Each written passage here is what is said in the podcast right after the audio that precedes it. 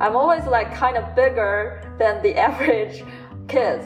Uh, I'm taller and I'm kind of like puffier and people will comment on my body be like oh this girl is big or like this girl is cute because she's so chubby. And i will just feel really sad. There were a period where she asked me to report to her my weight. Oh my god. And i would lie and i would take fake pictures of the scale i would be holding on to the counter and taking a picture of my feet on the scale so that i hide it oh, no.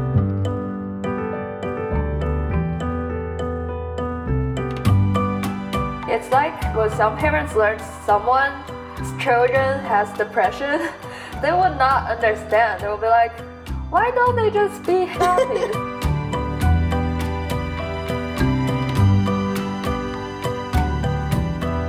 when you go out with your friends, food is always a big part of it. You go out to enjoy nice food together. But I couldn't enjoy nice food together because if I eat, I need to eat to the point where I'm so full that I can't move. I don't trust myself to be able to just enjoy food and stop at a normal point.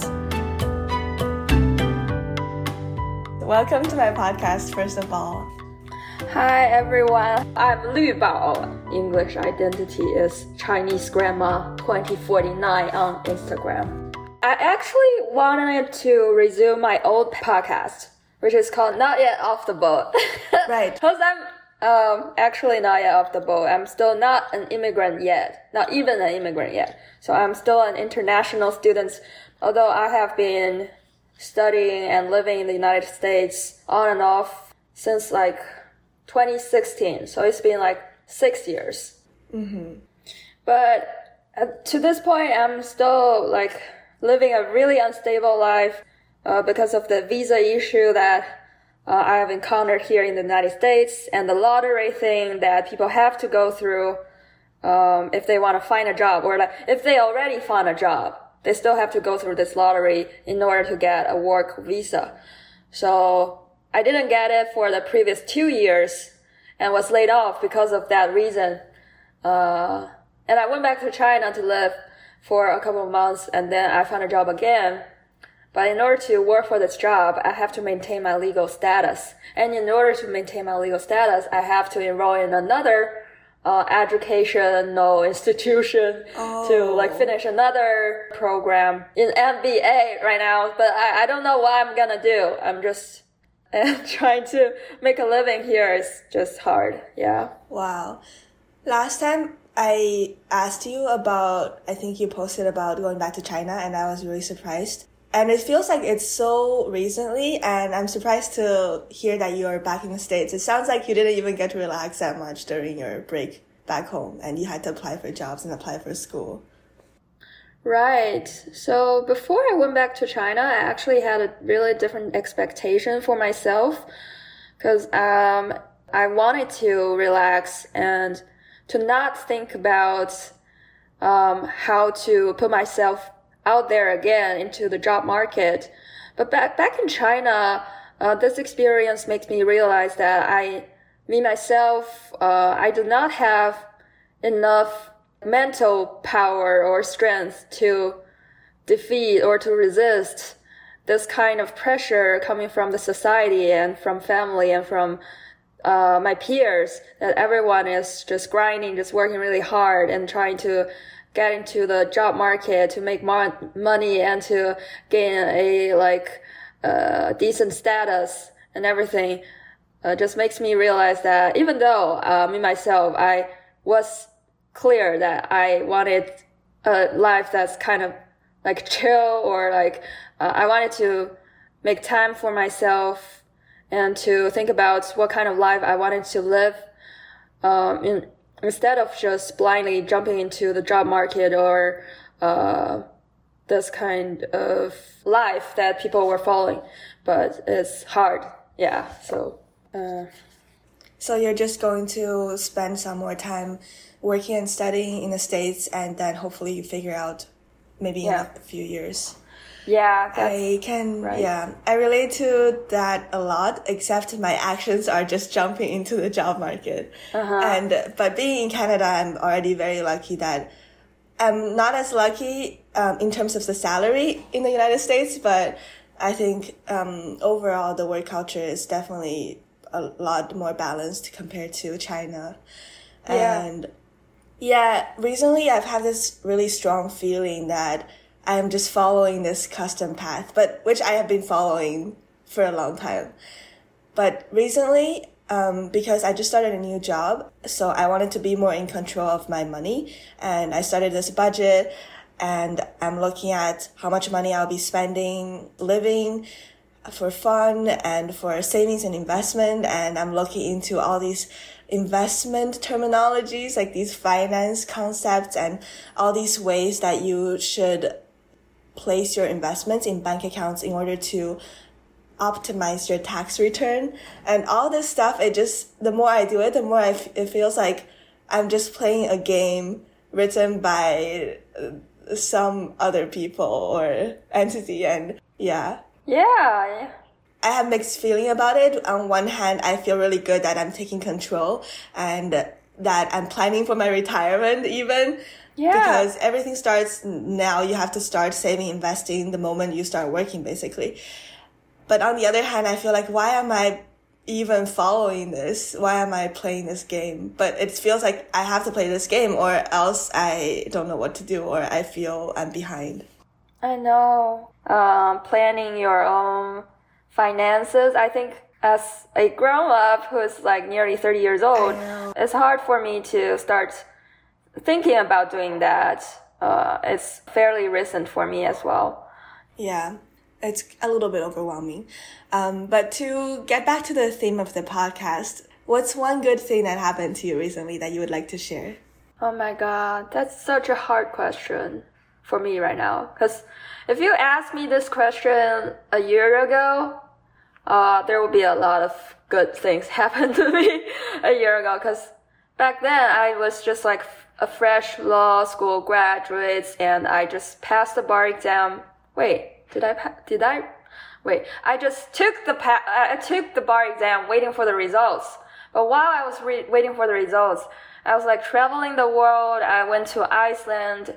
Um, I went to Sweden to meet my friends, and uh, I went to Netherlands to meet my college roommates. And everything was looking good a year ago.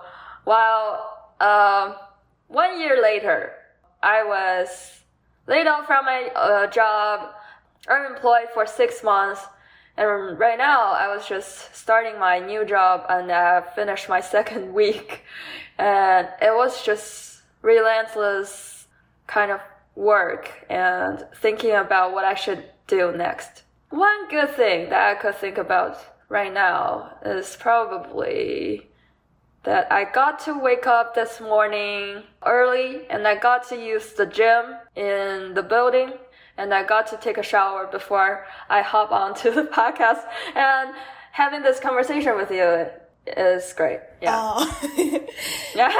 congrats on finding a new job. That's not easy, especially in this market. right. It's it's kind of hard, but yeah. Yeah, but I'm glad to hear that um, you got up this morning. Sounds like you're energized. As I was talking to you, the sun just rised and the sky turned from dark to bright. So I haven't done anything this Oh, morning since, um, besides waking up. But funny enough, the good thing I wanted to share is also about waking up early. And it's because I'm working for Eastern time zone and every day I have a meeting at 6 a.m. my time. So I have been needing to getting up around 5.40 ish. So I am Wow. getting back into the habit of a regular sleep time, uh, bedtime, and I really like that. I just function way better, and I I love the feeling of wake up and you just get up and you don't even want to stay in bed. Yeah. Okay, so um, it was great to catch up, and let's get into it. Today, the topic that I really want to discuss, and I'm really glad to have you here share your experience as well, is about eating disorders. And just a disclaimer, we would like to share our experiences just from um, the perspective of a friend sharing their experience, but not in any way giving any advice, medical or diet advice. And I have so, so many thoughts and ideas about this topic that I would like to share. Um, just because this is something that I've been struggled with for a really long time. And now I'm kind of, um, in control of it, but I'm still struggling with it. And I feel like I will still be struggling with it for a really long time. And I'm really surprised that honestly, most of my friends seem like they never had a struggle. When I share my experience with them, I just get the sense that it's not something they had experience with. Um, and I thought about you because you, you also shared a lot of similar struggles just with trying to be on a diet and then feeling stressed from, for example, emotional eating or, um, trying to go to the gym and going on diets and struggling. So I'm really happy to hear, have you here and discuss our experiences together. How do you feel about this topic personally? I think this is a topic um, I've always been interested in, and I'm glad that you thought about me when you were thinking about this topic. And I have um, talked to a dietitian actually like two years ago when I was uh, still in law school and having to coping with living alone, being in the lockdown, and at the same time deal with the stress from um, school and having to excel in like my academics and everything just makes me feel really stressed and I almost either eat a cake or just have one or two boba per day. So uh, at that time I was like having a really bad eating habits and makes myself really bloated every day. And that's when I went to the school clinics and went to see a dietitian and started to be more mindful or cautious about what I eat. Yeah, but growing up, I have always been struggling about what I eat and how I eat, what time I should eat, what amount of food I should eat. And I was trying to maintain a slim figure, just like any other pretty Asian girls. So that was one topic I'm really interested in. Yeah, and I'm really happy to talk about this with you openly with your audience or potential audience out there. Yes, me too. Yeah, I remember you discussing, sharing your experience with a dietitian. And I remember you were doing this food journal thing or just journaling what you ate. Um, we can get into all that in a bit. Um, I just wanted to say that at first I thought that's when it started to bother you, the two years ago law school, but then you mentioned that it's been years in the making and I totally feel that. So let's rewind and start from the beginning. When did you think that you start this path of unhealthy eating habits or um, I'd say the early signs of eating disorder. Um, I, I, for me personally, it was a process. It got worse and worse, and then I've hit rock, rock bottom, and now I'm much better, but still on the path. So, rewind. What point in your life do you think it all started? Mm, I don't know whether I should diagnose myself as like having an eating disorder or. Right whether I have had eating disorder. So to the point I saw a dietitian, I was still not diagnosed that I had eating disorder. It, I think uh, I would define my habits or my experience as having eating habit that is not that healthy or mm-hmm. or thinking about eating as something that I should center around how my body look should look like so I was doing that since I was really young, like really little. Since I went mm-hmm. to starting elementary school, everybody, we have this kind of school bus.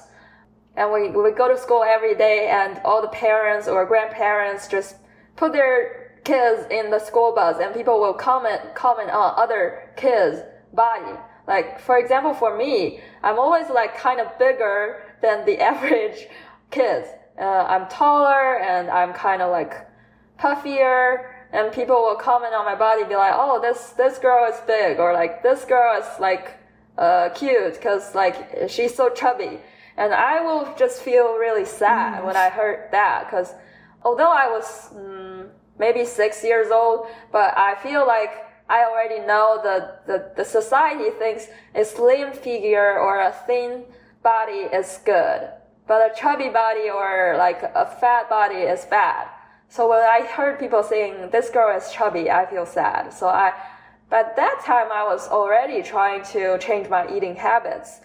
You know, when kids are trying to grow up, they tend to eat a lot of food.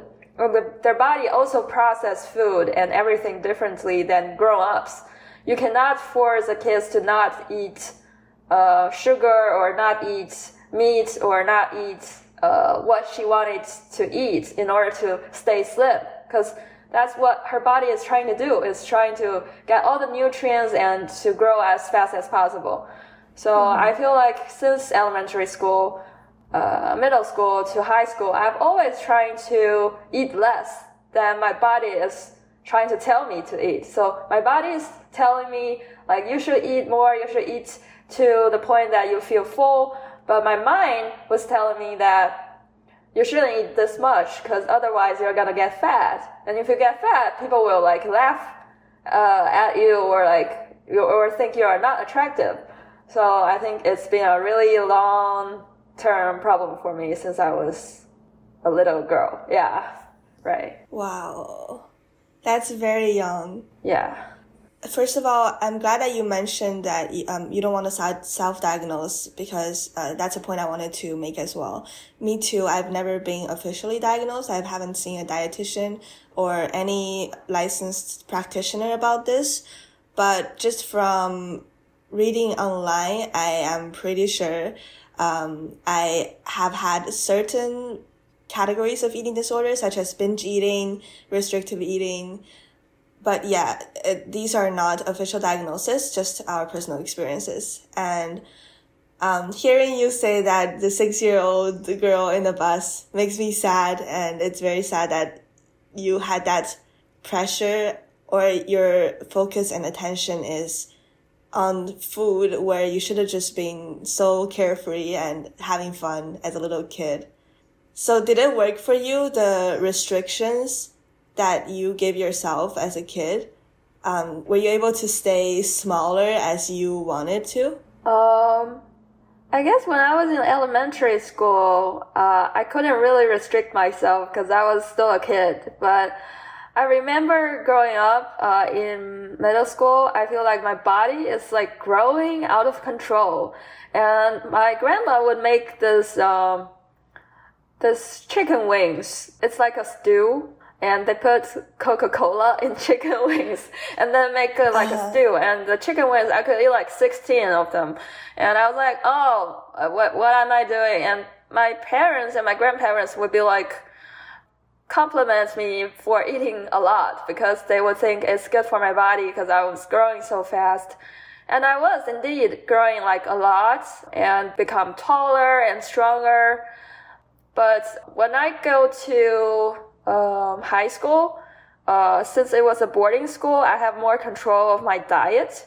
And I started to eat a little because I wanted to stay fit. And I feel like if I continue my eating habits in middle school, I would become like a fat, fat ass woman. I would be like, no, I, I don't want that to happen.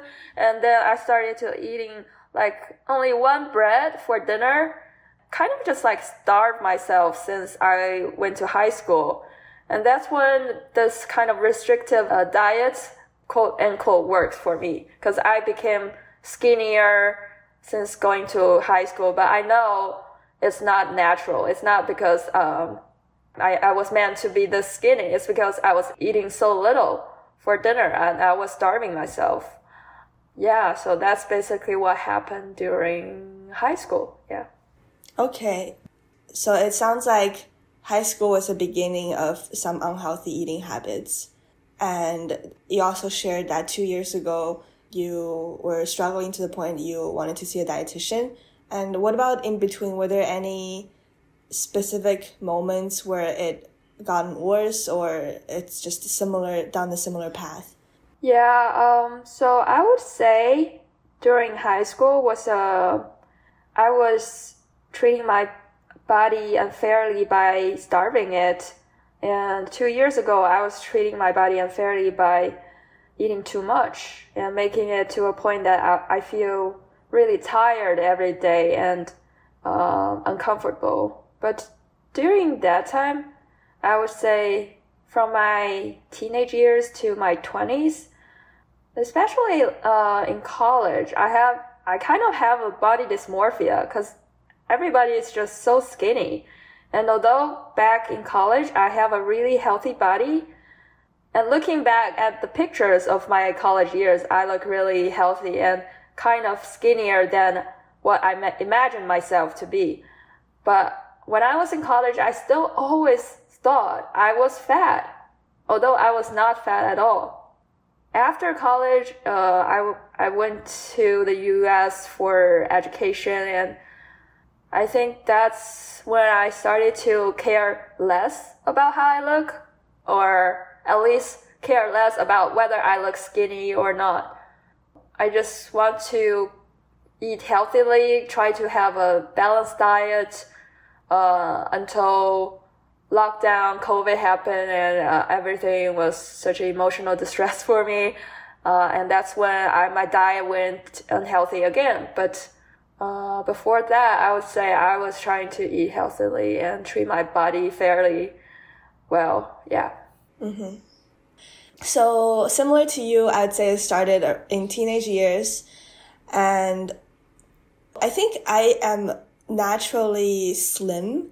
So like as a kid, I never really worried about it, and it's never been an issue. I never thought about oh I need to uh, control my eating or whatever, but I think in high school, there were kind of this culture or because it was a boarding school as well. And I feel like everyone notices everyone else's appearance, uh, whether someone got fat after a holiday or got slim or, and then me and my best friend at the time, we would be having all three meals together, uh, studying together uh, sometimes we talking about, oh, I need to, I need to make sure not to buy snacks after the evening study today.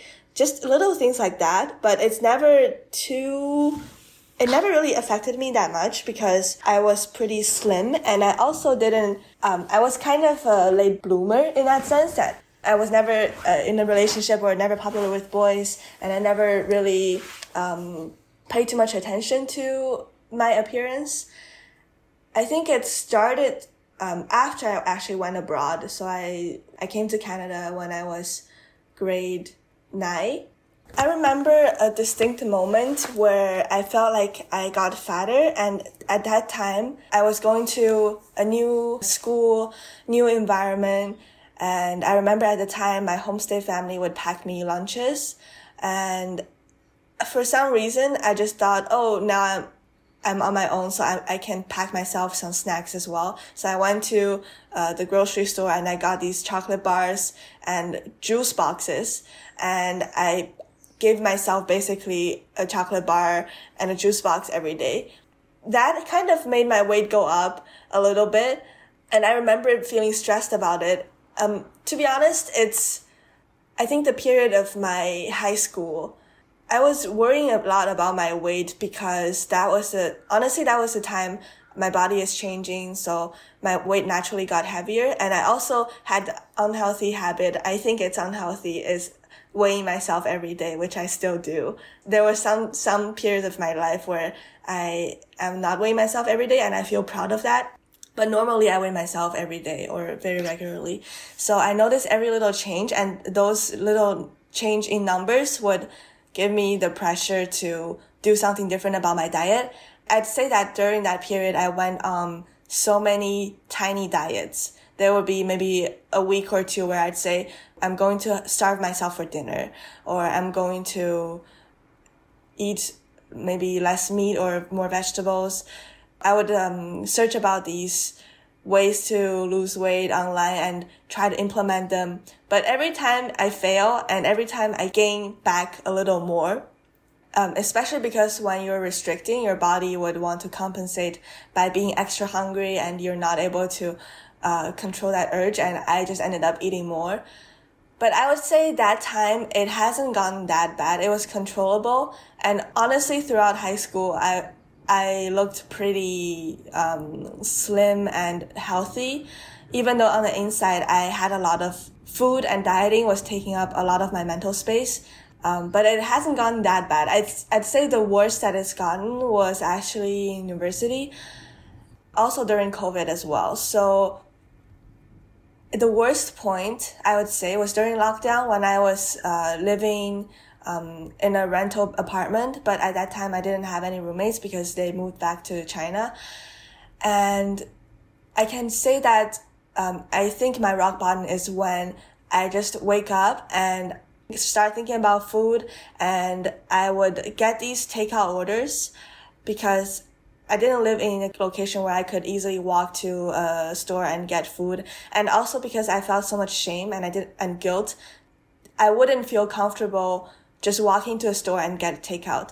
But instead, when that urge is really strong, I would feel like I just need to order from my phone and then I would get maybe like a whole pizza or so many cakes, and maybe like four or five, even more uh, little pastry desserts, um, bubble teas, just all these unhealthy uh, food.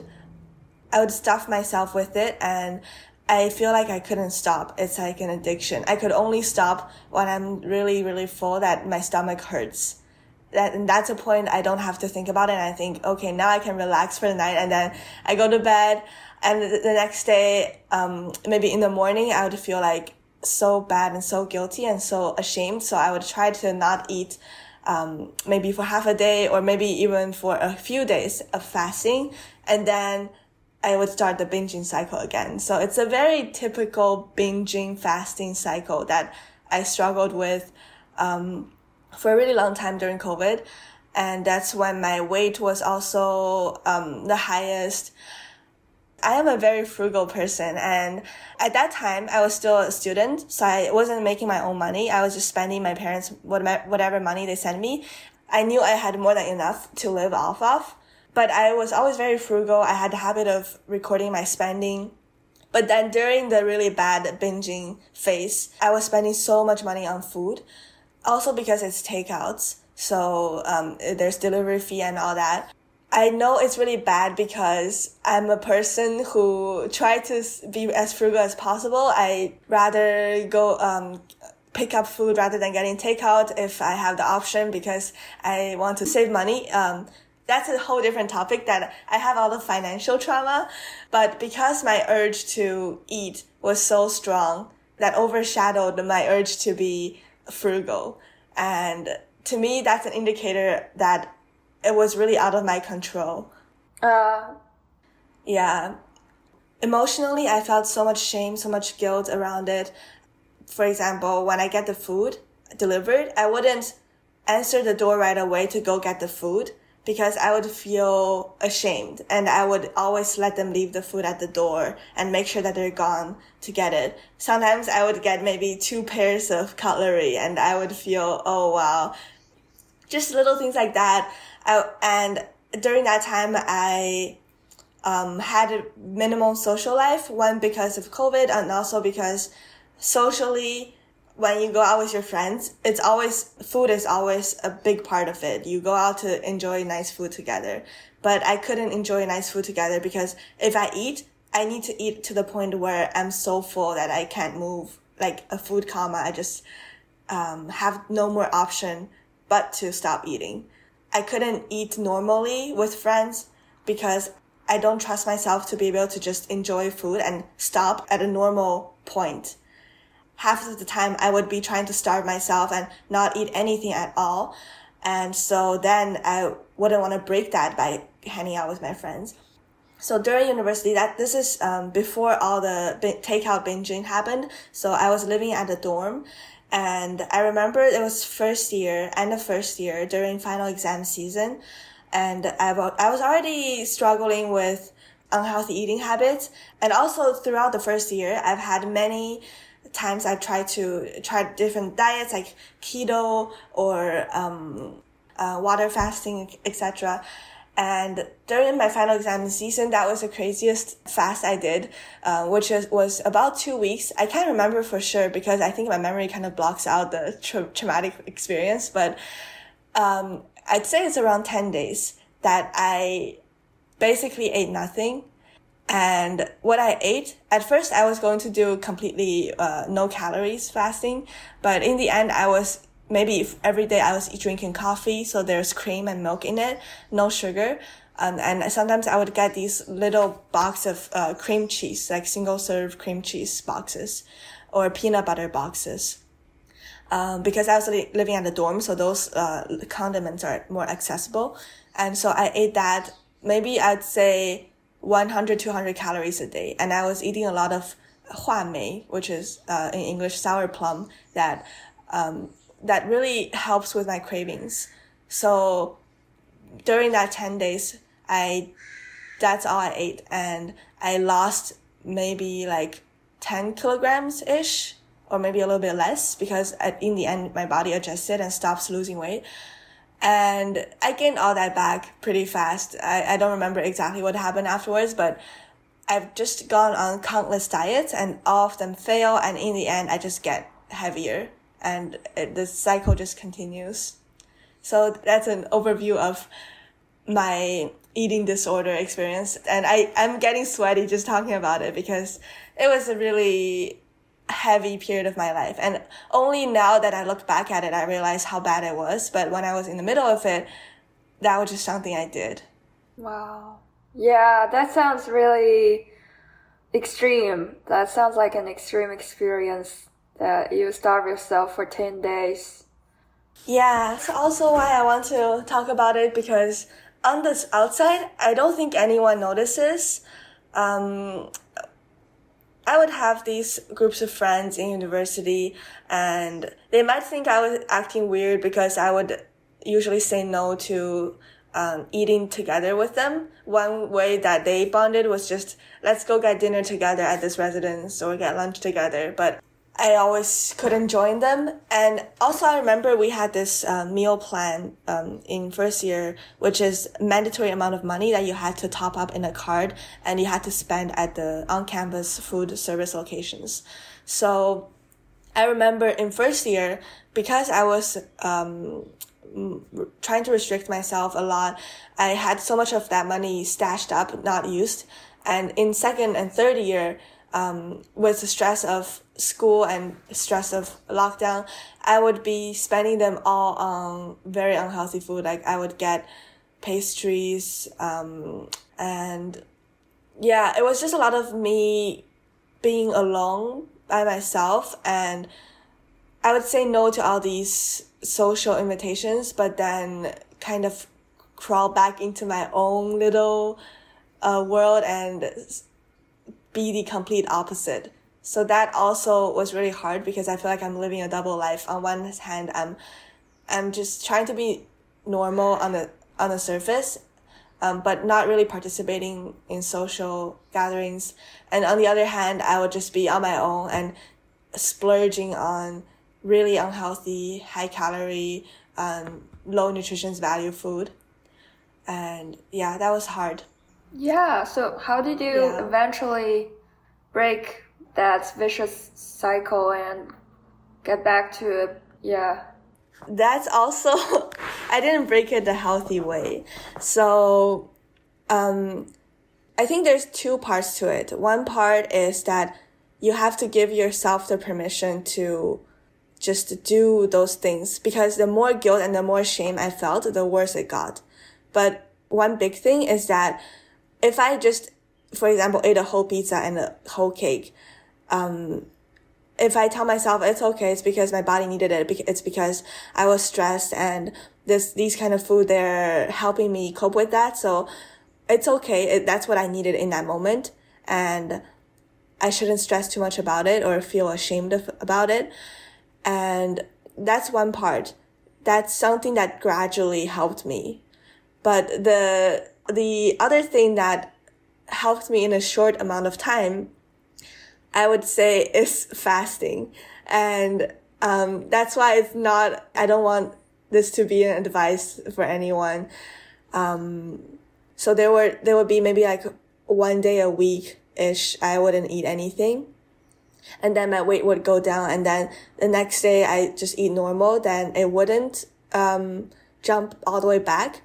There were a couple weeks, I would say. That's about the time I just met my first boyfriend. I was doing eating one day, fasting one day. So for one day, I would eat whatever I want. Um, and then the next day I would eat minimum, like 100, 200 calorie just from not really food items. And my weight dropped pretty quickly during that time. Somehow I was able to maintain it and slowly I just got back to eating more regularly and my my stomach size went down. I get full more easily now. And this leads back to the current state of my life with food. There's still a lot of things I'm struggling with right now, which we can talk about later. Um, but right now, I pretty much eat whenever I want to, but then sometimes there, if there's some outside factors, for example, stress about work, etc., then I would eat more and then my weight would go up and then I would try to restrict myself for a little bit to keep it down because otherwise I'm really, really scared of falling back into that old habit. But I just know that I have to nip it in the bud. Yeah. So to answer your question, how I got out of that was not a healthy way. I think I kind of got lucky and kind of just, I don't have a good answer. I don't have a way to do it the right way, to be honest. Yeah, yeah, I agree. And so to this point, uh, I'm not a hundred percent uh, in peace with how my body looks or uh, the way that I eat. But gradually, I think we're we're as cautious as we can be and are trying to trying to get better at this. I guess. Um, yeah. Yeah. So, what would you say your current relationship with food is and your body? So, my current relationship with food is Basically, I try to eat a balanced diet ever since I've learned what a balanced diet is, or like what a balanced diet uh, consisted of. Because um, like two years ago, I went to see a dietitian. Uh, my diet was really unhealthy, and I took a bunch of tests. Uh, I took the blood test, and I had a really high cholesterol, and I was almost pre-diabetic. So I had way too much sugar in my diet by the, back then in 2021. Yeah, but I learned what a balanced diet was. The dietitian tried to paint a picture for me. It's like you use your fist uh, when you are preparing for the food you are eating. Uh, basically, you have one fist of protein, one fist of uh, the carbs you're trying to eat, and two fists of vegetables. So that's what I was trying to achieve, and uh, I kept that habit uh, from that time to now. Uh, whenever I have the the time and the freedom to prepare my own food, I try to still follow that rule. But sometimes I still go out and eat a lot with my friends. Like for example, I will go to Korean barbecue and at the all you can eat Korean barbecue, I will not still follow this rule because there's not enough vegetables for me to choose from. I will eat a lot of meat. After that meal, I will try to eat a lot of vegetables to compensate for my last meal and try to make my body feel comfortable. And I think that's my relationship with food now. But I would say, cause I went back to China and lived there for three months, I definitely feel emotionally and mentally fatter than what I feel about my body here in the United States because everybody kind of like don't care about other people's looks here in the States. But when I go back to China or like more broadly say Asia, I feel like everybody is still really skinny and still care about not only how they look, but also how other people look and they will be really judgmental.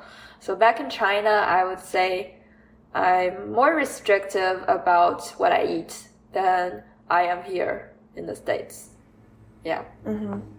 And um, I'm curious when you say that you follow the rule of um, a balanced diet, how do you mentally feel when you do that? Do you feel like you feel good about yourself? Like it's for example like you're getting up early that's something that you feel good about or do you feel stressed as well if you break the rule then or if you were not able to follow the rule does that actually give you any negative emotions um no actually i feel pretty good when i was preparing the meals and what I eat. And for example, if I just eat a lot of meat, I feel like my body is trying to tell me that you should eat more vegetables and then I would just or more like eat more fiber. So I would just go find some kind of fruits or eat an apple to make my body feel better.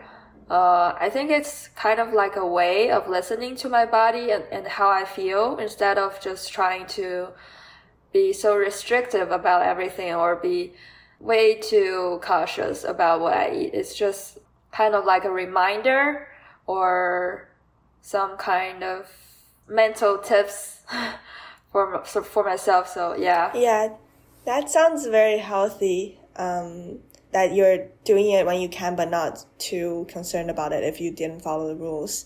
Yeah. Right. Yeah, and I'm not following any kind of diet rules right now. I did want to say that I, uh, there's some benefit out of all my diet struggles, um, which is that I learned about a lot of diets and I'm more conscious and aware of um, the nutrition values of food. I got into the habit that I truly believe in and follow. For example, I don't like juice or any kind of sugary drinks. I do enjoy bubble tea, but I, I always get zero sugar. That's already enough sugar for me just from the boba. So little things like that. Um, and also I used to, um, believe that fat is bad for you. You need to avoid fatty food if you don't want to be fat. But now I hold the belief more that carb is worse for you and sugar is really bad for you, but proteins, fat are generally good. And also it's just how the food are prepared, whether they're processed or not. And when I get food, I always read the nutrition labels, which is also something I enjoy doing now. It's no longer something that I need to be in control or else I'll be stressed out. So I did pick up some good habits and awareness from all the negative um, experiences but at this point in my life, um, my relationship with food, I would say that I would chase my cravings. So in terms of the kind of food, I'm not really restricting myself.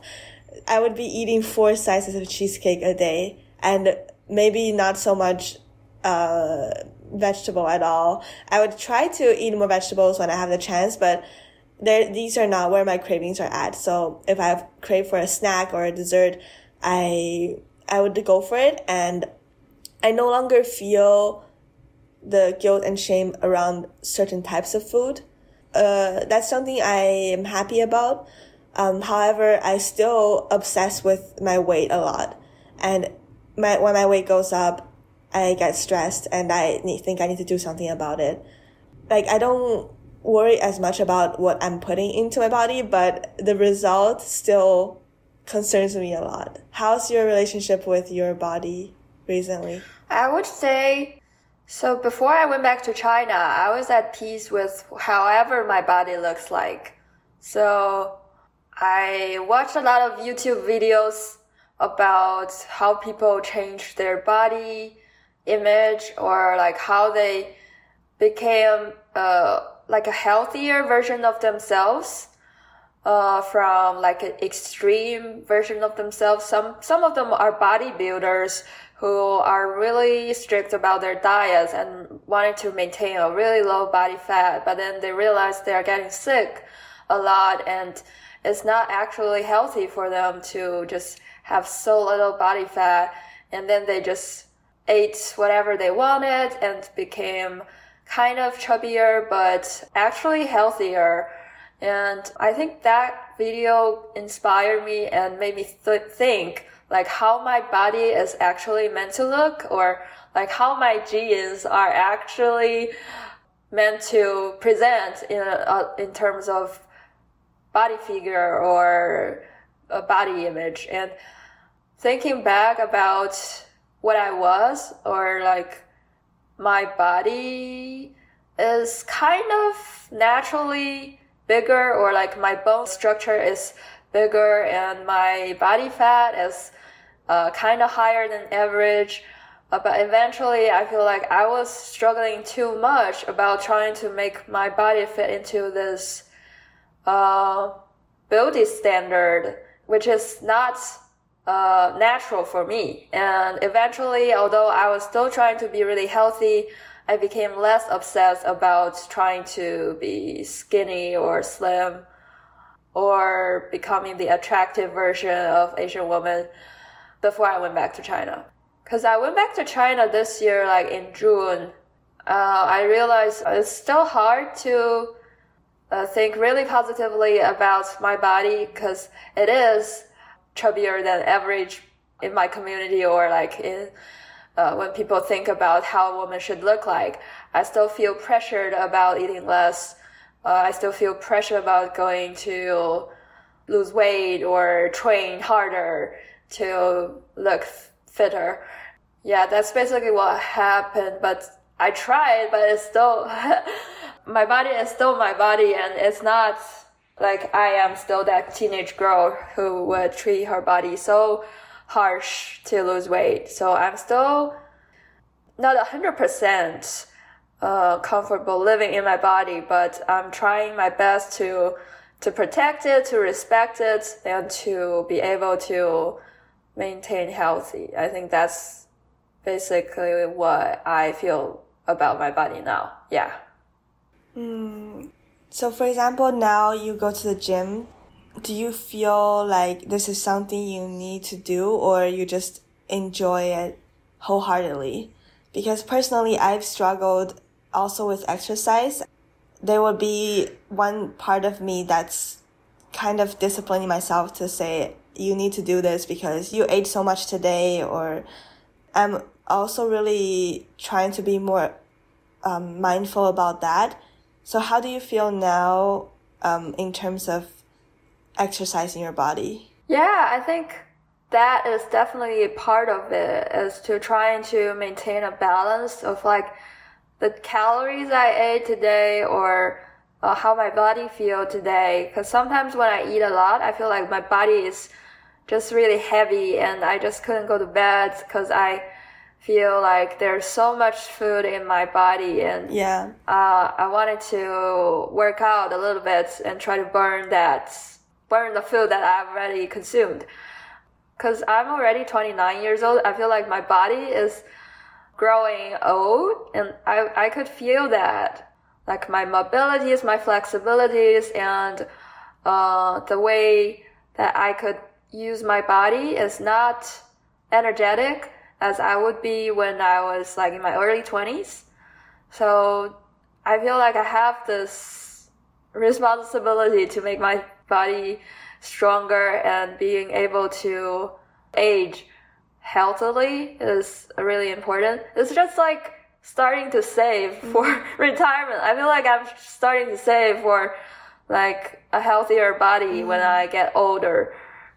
And also, I started to rock climbing last year. And um, before I started, I feel like my body is really, really heavy, and it's really hard to lift myself up when I try to climb. And that's when I feel like I have to start going to the gym, uh, whether it's a climbing gym or not, because I wanted to climb better. And going to the gym really helped me to climb better. Cause if I weigh less or if I lose some weight, it's much easier to lift myself up. And if I get more muscles, it's also making it mm-hmm. easier to lift myself up. So I think that's another reason I want to go to the gym. I yeah. see. Yeah. I recently discovered that there's the exercise for my mental health and the exercise for my physical health. I live close to a community center where there's a lot of uh, all kinds of options like yoga class or Zumba or gym, pool, all in the same location. So I'm really trying to follow my heart. Just right now, I, I know what I want to move, but what do I want to do? And I've noticed that in the last little bit, my exercises were more for my mental health because I've been just so busy all day, um, or being distracted on my phone all day that when I go to yoga class, I would be able to just take that time for myself and uh, clear my mind. It's meditative and it makes me feel good afterwards, even though my body is not really strained.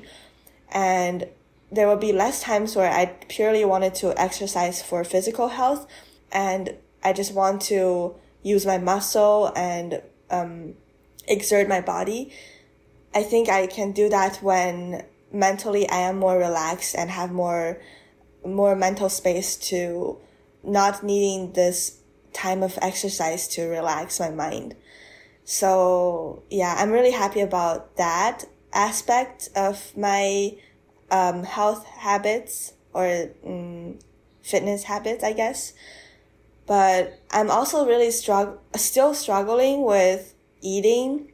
Um, as I mentioned, um, I would still be checking my weight every day. And actually, two days ago, I was like five pounds heavier than I usually am. And one day ago, I'm like three pounds heavier. And these things still, they still take up so much of my mental space during the day. For example, today, because I woke up and um, haven't uh, exercised or eaten anything before we started this call. So now I'm feeling hunger, but I've trained myself to enjoy hunger. That's probably not the best either, but I'll just be plotting my day like, oh, I need to go do these things. So I, when am I going to eat? If I'm not going to be able to have the time to eat, for half a day and I would feel really happy that, oh, I don't need to think about food right now. And yeah, and also recently I went on a trip, uh, uh, a surfing trip and because when I'm on a, on a trip, there's so much to do and so many new things, then I'm not thinking about food as much. And also it was a trip where we were, uh, using our body for physical activities. So I feel like I didn't lose weight or anything. I didn't, I didn't measure myself for like a week, but afterwards I just feel like I got fitter and I was just so happy about that. But then that also goes to show you I'm really, I'm still caring a lot about it. It's never off my mind. I feel like it's always taking up space in my mind. That's where I am right now do you feel like you're spending a lot of like energy or mental space on food or your body image these days? No, um, I am not spending a lot of energy or mental space because there are too many things that's more important or more urgent than body image for me right now to think about or to worry about. Uh, my status here and having to juggle work and study and also having to take another state bar and planning how to spend my money and how much I'm gonna earn. Um, there's just so much to worry about at this point. Honestly, that sounds healthy. And yeah, you, you say that because there's so many things taking up your mental space right now that you are not worrying about food.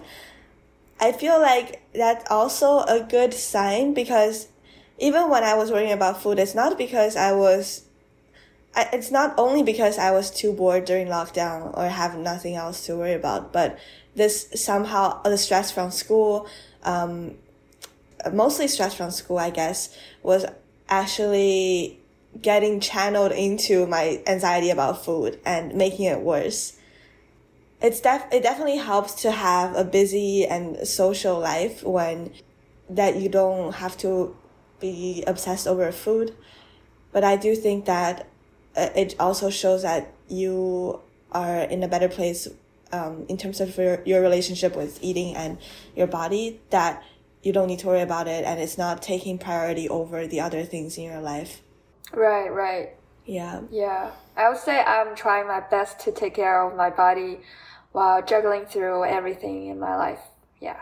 Yeah there's some things I wanted to mention before we move on, which is that um, I realize learning about other people's experience um, from podcasts and stuff, I realized that I was lucky in a way that I couldn't purge.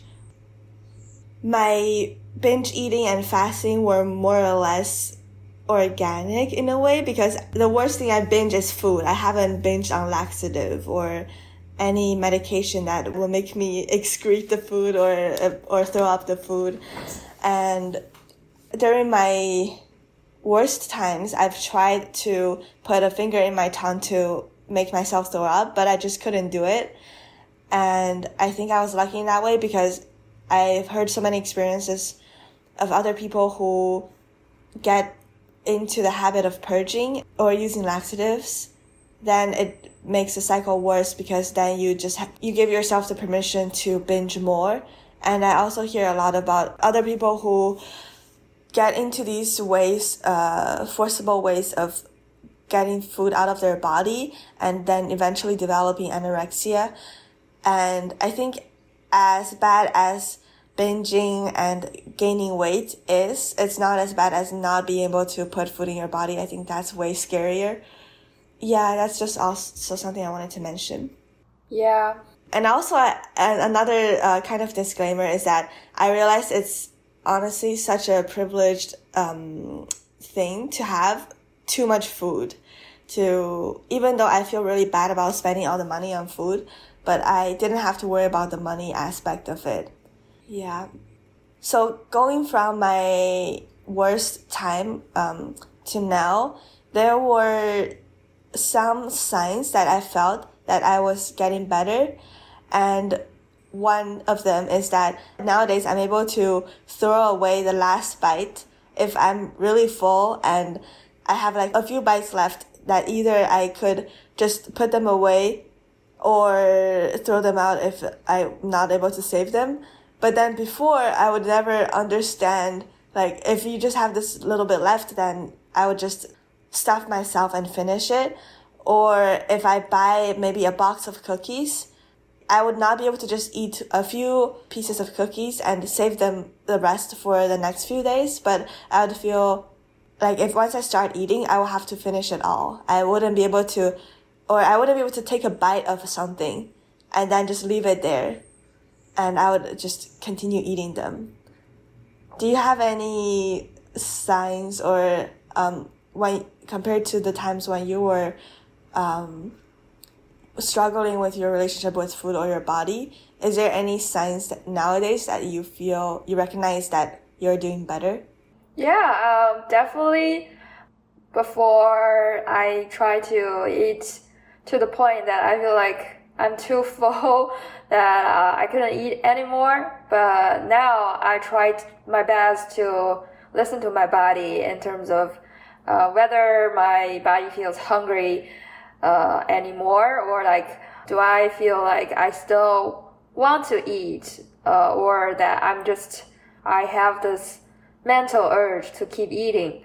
Because uh, I think the dietitian gave me a food journal. We talked about this um, earlier in the podcast and I think that hunger scale was uh, really helpful because uh, it looks like like a scale of hunger, uh, and they try to distinguish whether you are starving and feeling weak, or like very hungry, pretty hungry, beginning to feel hungry, or when you are eating, you feel satisfied, you feel slightly full, slightly uncomfortable because you're too full, or feeling stuffed to the point that you're very uncomfortable or like you feel sick. And I think that scale really helped me in trying to understand how my body feels, how my stomach feels. And sometimes I feel like there's a disconnection between my mind and my body, but uh, gradually I'm trying to make them feel uh, in sync. And right now I feel like uh, it's gradually working towards like a more balanced and more in sync point. Yeah. Mm-hmm. Is this something you still do, the food journaling? No, I don't do it anymore, but I kind of I was going through my emails and I found the food uh, food journal. I used to use it when I was seeing the dietitian, uh, and I was seeing the dietitian for a couple months and trying to build a better eating habits. And by the end of it, the dietitian told me that, oh, congratulations. I think you've uh, make a lot of progress, and I think you don't have to see me anymore. You can, if you want, you can still use the food journal, but uh, I'm proud of you now, and I think I, I trust you uh, that choosing what you're gonna eat, and I trust you in uh, tr- treat how, how you're gonna treat your body and how you're gonna choose the food you're gonna eat. So by then, I I don't think I've been using the food journal that much. Mm-hmm. Yeah, I remember you made a TikTok about Yeah, that. right. Yeah. Yeah. How did you feel when the dietitian said like she thinks you're ready to stop seeing her? I feel like really emotional when she said that because I was really uh, unconfident about like my body and how I'm gonna eat because all my past experience coming from uh, like my parents or other people who shouldn't be so judgmental about my body, but when she says she's proud of me, I feel like, oh my god, I'm gonna cry. And I didn't cry in front of the camera because I was seeing her virtually, but after that, when I was thinking back about what she told me and what I learned from like, from her and, uh, from like my relationship with food, I feel like so emotional and I made a video and then I eventually cried, uh, because I feel like at that time I feel really proud of myself for being able to learn learn that and being able to becoming better at that. Uh, yeah, so sometimes I forgot that, but I think our conversation today bring back my memory and like also reminds myself that I should be proud of myself. Yeah. Was it easy for you to keep on being that path um, of uh, doing better, or were there ups and downs after you stopped seeing a dietitian? I would say um, I I couldn't recall a point where I feel bad about what I eat. So I think that's definitely one thing I feel really good about. But there was a point because I was living here in the States uh, while being able to control what I eat and how I look like. And there was a point where my mom would like, when we were video chatting, she would say like, maybe you should eat less because she's still giving unsolicited advice to me on like how I should look and Oh. how I should eat. Uh, and I think to her, an, a more ideal image of myself should be like a skinnier version of me. But then I feel like kind of uh, angry about her. But um, I chose to like stick to my plan and stick to what I feel a more healthy uh, or like what I feel good about myself instead of just listening to her advice or being influenced by her to treat my body to badly or to starve my body. Yeah, so I chose myself over her influence or like her, her advice. Yeah. Same here. I um I forgot, but yeah, my parents definitely did not help in any way during my whole struggles. Um I think they were a major influence even when I was younger before I hit the worst period of my uh, binge eating. If I gain a little bit of weight, usually because I just tried and failed a diet, then when I when we were video talk, chatting, I would be so worried about it and I would try to make sure the phone camera is angled a certain way. But you can't really hide these things when you're FaceTiming.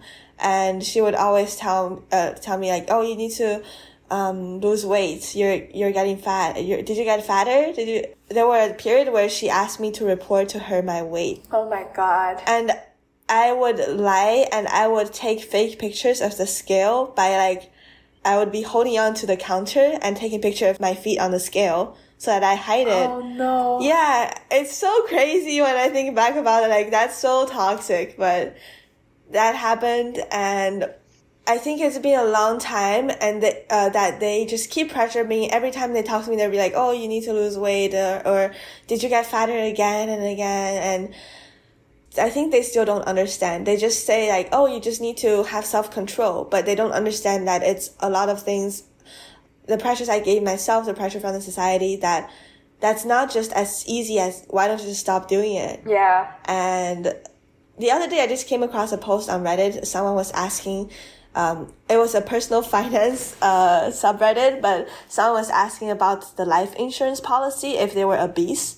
And then there were like a comment saying like, why don't you just lose weight? And there's still so many people who think like that. And maybe they're afraid to say it out loud, but on an anonymous platform, there's still so many voices like that. And that, that's just how my parents think as well. So there's still so many things that my parents say to me or act uh, in their life that m- make me really annoyed or frustrated. The other day, they were telling me how they saw a girl on the street while walking. My mom told me your dad saw a quote unquote fat girl and she, he said to me, aka my mom, that I'm so glad that our daughter is no longer fat anymore. Damn. And that, these things like that, it just, I get really triggered. Um, I know that good thing would be to have a conversation, try to make them understand because they are receptive if I talk to them nicely. But I get really triggered at this point because it's still such a, it's still a topic that's hits close to home. And if I'm hanging out with my friends, maybe I send them a picture or something and they notice that someone got fatter than they knew before and they would comment on my friend's body. Damn or like oh the first thing they say would be like oh this girl got fatter or she lost some weight.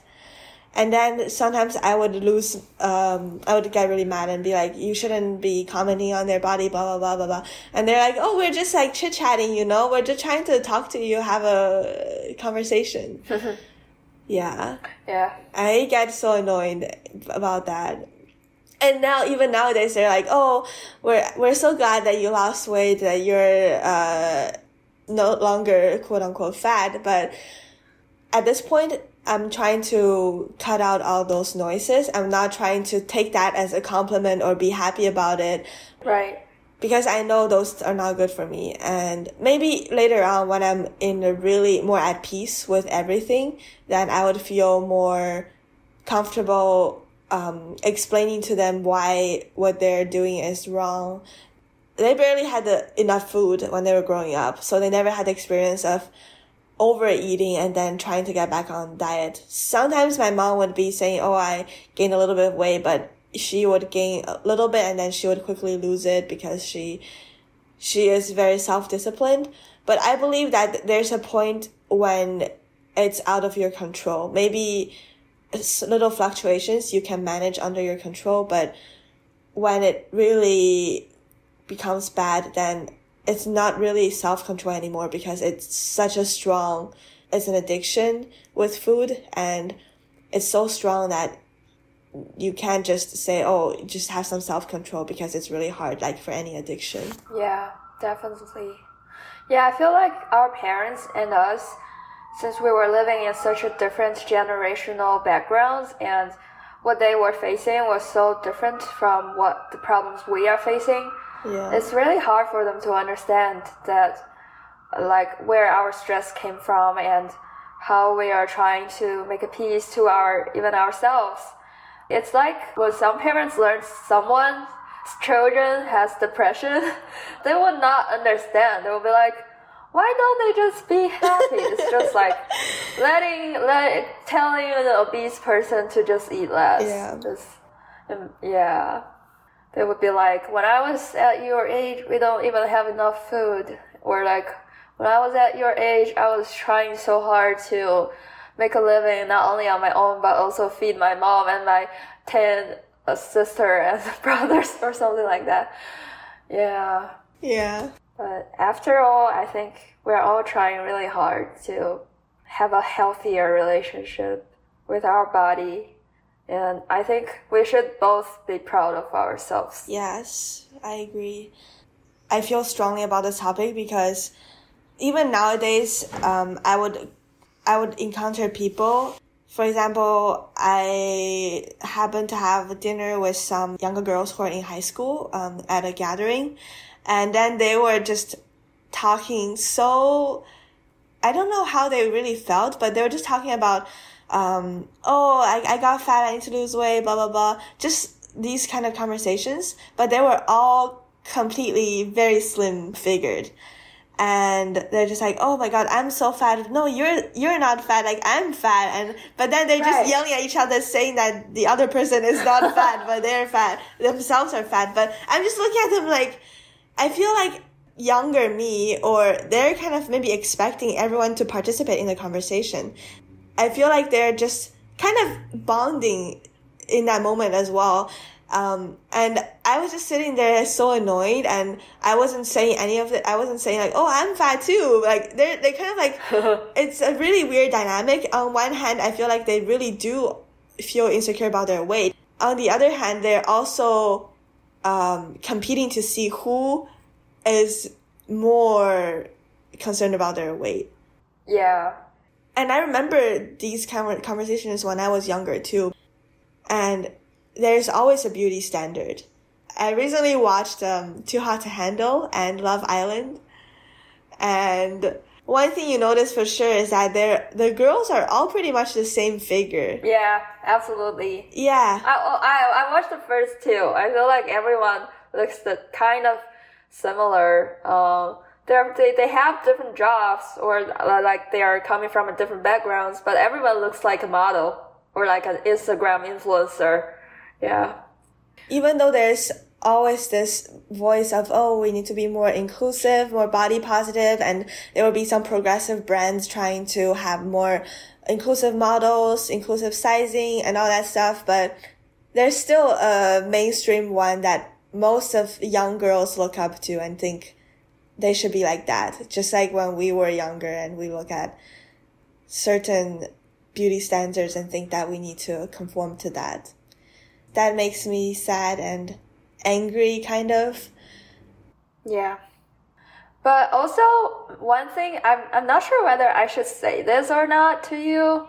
It might sound judgmental, but I, I feel like you've lost a lot of weight. Um, during the time we were not catching up, I feel like you're so skinny and I also, I have never thought you have ever been overweight or chubby or fat, uh, according to your parents. So I, I really don't understand why they would think you were fat. So, well um no it's not judgmental or anything um okay. I only started posting more pictures of myself or my body when i've lost weight so you would see that in my older pictures it was just more more scenery and or more not as fully focused on myself pictures Right.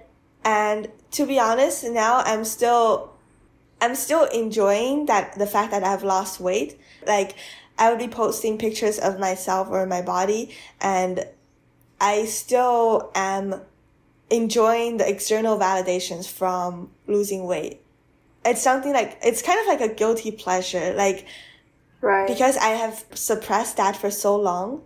Because when I was feeling insecure and feeling fat, I didn't have the social, um, as much social life, or I didn't want to take pictures of myself or or post them. So I feel like I've suppressed that for a really long time, and now I'm kind of compensating for that in a way. Yeah, but I don't think you should have guilty pleasure. You should feel proud that you worked so hard to get the body that you wanted. Yeah. Because I feel like it will give pressure to other people too. If because my following is so small, it's just like mostly uh, close friends, so that's not something I worry about. But imagine if I have like thousands of followers, I would feel guilty for It feels like you're promoting a certain way of lifestyle or a certain way of body figure. yeah. Mm. The thing is because when I was fatter, I wouldn't be posting those. If I was posting no matter what and like I'm honest, I'm okay with however my body looks like, then I would feel more okay with it. Like if- if I have pictures of myself when I was 20 pounds heavier and 20 pounds lighter, I would feel okay with it. But if I only posted like scenery, food when I was insecure, but then once I lost the weight, I'm posting only pictures of my body, then I would feel like I am contributing to the, the body image issue of people who might see it. Right, right, right. Really considerate, but makes sense. Yeah. Yeah. Yeah. So, how do you feel about your relationship with food and body right now, or like in the future? Like, is there any goals you're working towards? Oh yeah, there is. Um, I think right now I am, still giving myself the permission, and I think with time, I will feel better and better. So no matter how small the progress, I am um, taking it as a win, and I also feel guilty because I feel like I am only okay or better now because I've actually lost the weight. Like my mindset is still very dependent on how my body is. So that's why the the experience I share is not really uh, useful advice for anyone because I still didn't feel good until I really lost weight. And now that I've really lost weight, I don't know how I would feel if I, um, for some reason, uh, gained all that weight back. I don't know if I will be able to cope with it with the mindset I have now. So I guess, but then I'm hopeful. I feel like I just have to slowly shift my mindset. At least now I'm seeing how toxic a lot of the, my mindset and, um, the thoughts that my family give me, how toxic they are. So I know it's going to be better. And I hope that if, because so many things can happen for a woman. Imagine if I have a kid and then I lose control of my weight. Yeah. Then I would be mentally stronger and more well adjusted that I wouldn't get into another vicious cycle again. Yeah. Yeah. Really realistic. Yeah. Imagine if we get pregnant. Um, I also want to share and be more vulnerable, I guess, is that I felt a little bit worried or insecure because I feel like maybe you didn't have so much um, traumatic experience that you wanted to share and I kind of felt like I was putting you, giving the pressure of um, recounting all your experience where it's not really something that you had a desire to express because personally I have a very strong desire to express what happened for me. Um, but I felt a little bit worried that you didn't really have that, but you were um, pushing yourself for the sake of the podcast. Oh, I didn't feel pressured, but I did uh, feel um, I recalled emotional points in my life, and I became emotional when I was talking about my uh, experience with the dietitian and my parents. Yeah. Mm-hmm. So it's great. It's great to have that recorded so we can listen back to it when we are like at, at a better Yeah. point in yeah. our lives. Yeah, definitely. To wrap up, I don't think this will be the last time I talk about this topic on my podcast, and this is just a snapshot of where we're at right now. Honestly, there's so many resources out there about eating disorder, but I wish I knew earlier that um, what I was going through was hard and was not normal or it was expected that I couldn't do it on my own because it's really hard to cope with an addiction like with food. Maybe in the future, if I have more systematic approach or suggestions, but for now, it's a, my hope is that people who listen to this episode, either they've uh, had similar experiences that they feel validated, or maybe if they've never had an experience like this before, I hope that it gives an idea of what people might be going through. And honestly, now I, now that I have the experience and the awareness, I feel like I can see if someone is struggling with eating disorder and I have a lot of sympathy for them. If they happen to come across uh, my life, then I would uh, try to be there and be supportive for them. But I didn't really have that when I was struggling because I was hiding it so well. And if you'd not been through that, you probably wouldn't recognize it in your friend. That's true. Yeah, it's great talking to you today. Um, I hope this is helpful, and I hope we can still have this conversation going. Whether it's times we feel vulnerable about how we are treating our body, or times we feel proud, or when we feel we're making progress. Thank you for your time today, and I hope you have a great the rest of your Sunday. Yeah, sounds good. Thank you so much for inviting me. Have a great rest of your Sunday as well.